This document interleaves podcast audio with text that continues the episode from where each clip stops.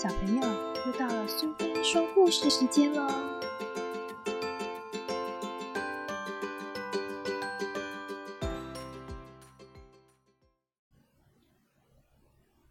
今天我们要念的这本书是《小鱼几笔》，作者是哲达·玛丽·雪德，绘者是伯纳德，译者是左秀玲，由华一书局所出版。很久以前，日本有个叫做旭日的地方，住着一个男子，叫做山田。山田有个莲花池，池中有一条鱼的鳞片。像钻石一样闪闪发光。山田和这条鱼是好朋友，他叫这条鱼吉比，意思是日本的小可爱。每天清晨，山田都会到池边，像面对老朋友一样微笑着对鱼说早安。吉比则从水中吐泡泡来回答。吉比还会从水面高高的跳起，逗得山田开心的鼓掌。他们在一起总是非常的愉快，而每天晚上，山田也会去莲花池向吉比道晚安，并且说个睡前故事给他听。一天晚上，月亮高高的挂在天边，山田讲了一个故事，关于他菜园附近的一片大海，那里有许多船，每艘船都挂着彩色的帆，在波浪上航行。吉比想知道这些帆船为什么不到池塘来看看它呢？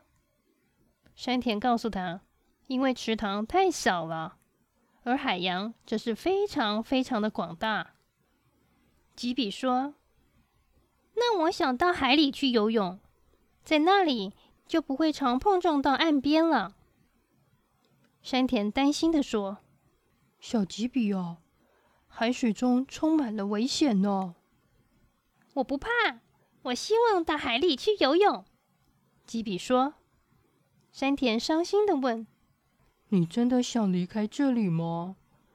请再考虑一下吧。”吉比不想多考虑的说：“我不喜欢再住在池塘里了。”山田叹了一口气说：“好吧，我带你到海里去。”他拿出一个珍贵的翡翠碗。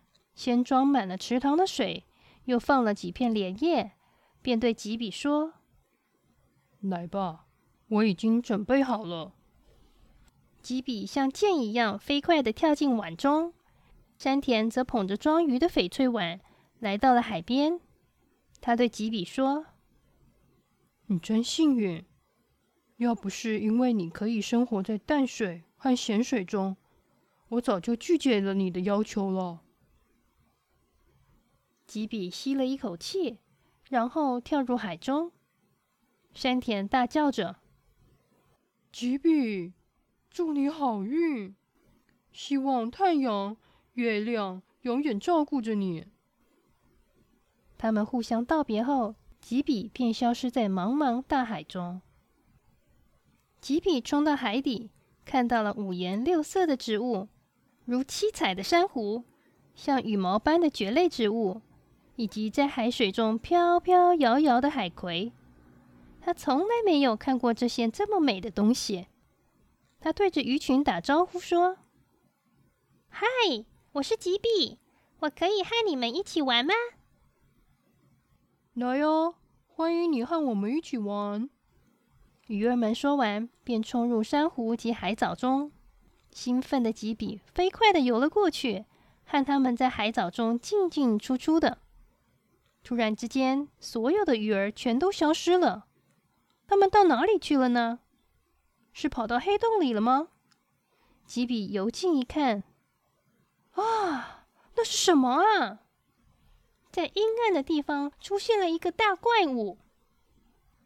这个怪物长得好凶，好可怕，正怒视着可怜的吉比。吉比拼命的游啊游，才躲开怪鱼的追踪。吉比吓得直发抖。这时，他已经不再喜欢待在海里了。他想：还有多少怪物等着要吃我？太恐怖了！我想回家和山田先生在一起。因此吉比开始往回家的路上游。可惜方向弄反了，结果越游越远，最后在一个小岛附近，他被渔网捉到了。当渔夫看着吉比，不禁欢呼着：“这是一条好特别的鱼哦！它的色彩艳丽，是渔夫从来没看过的。”他高兴的把吉比和其他的鱼一起放进网子里。救命！吉比不想死，一直想法子要溜出网外，却被网子越缠越紧。最后，渔夫把吉比送给岛上的酋长。酋长也认为吉比很特别，如果吃下了这条鱼，一定会成为一个伟大的人。他摸着自己的大肚子，大声叫道。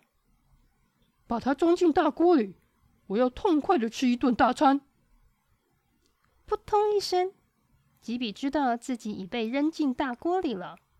还好锅里的水是清凉的泉水，如果变成了沸水，那有多么可怕！吉比觉得头晕眼花，到底会发生什么事呢？酋长吹着罗贝，通知大家举行庆祝活动。整晚，大家都跟随着咚咚的鼓声唱歌跳舞，直到酋长呼呼入睡，整个部落的人也跟着东倒西歪的睡了。酋长的第十三个儿子阿玉没有睡着，他一直惦记着小鱼。等大家都睡熟了，他便跑去看小鱼。太好了，鱼还活着！阿玉小心的把吉比抓起来，放进椰子壳中。吉比害怕的不敢出声。阿玉很快的跑到海湾，跳上了渔夫停在岸边的船。他把装着小鱼的椰子壳放进船底，便划桨出海。大而圆的月亮把海面照得一片银白。阿玉对吉比说：“你不必怕我，我是来救你的哟。你要小心一点，不要再被人捉住哦。”说完，便把吉比抛入海中。吉比非常想家，但不知哪个方向是游回家的路。他希望能再见到山田先生。山田自从放走了吉比后，每天都到海边等着吉比回来。一天早晨，山田跟以往一样来到了海边，突然卷起一个巨浪，将海水打到他的面前。他一看，是吉比回来了呀！吉比，你终于回来了哦！山田开心的叫着。他捧着翡翠碗，弯下了腰，对吉比说：“来，小朋友。”吉比立刻跳入碗里，山田便把他带回家，放入池塘里。吉比兴奋的在水中游来游去，一会儿又上浮吹泡泡。他对山田说。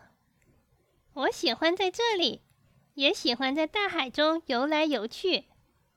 虽然大海中有很多危险，但是海底世界好美丽呀！如果我想再去玩，你会带我去吗？山田把翡翠碗加满了清水，摆在池塘边，摆在池塘边，微笑着对吉比说：“碗在这里，任何时候，只要你想去。”就跳进碗里，我会带你到海边去的。吉比问：“如果我到了海里去了，你仍然愿意和我做朋友吗？”山田回答：“当然愿意，我们是永远的朋友。”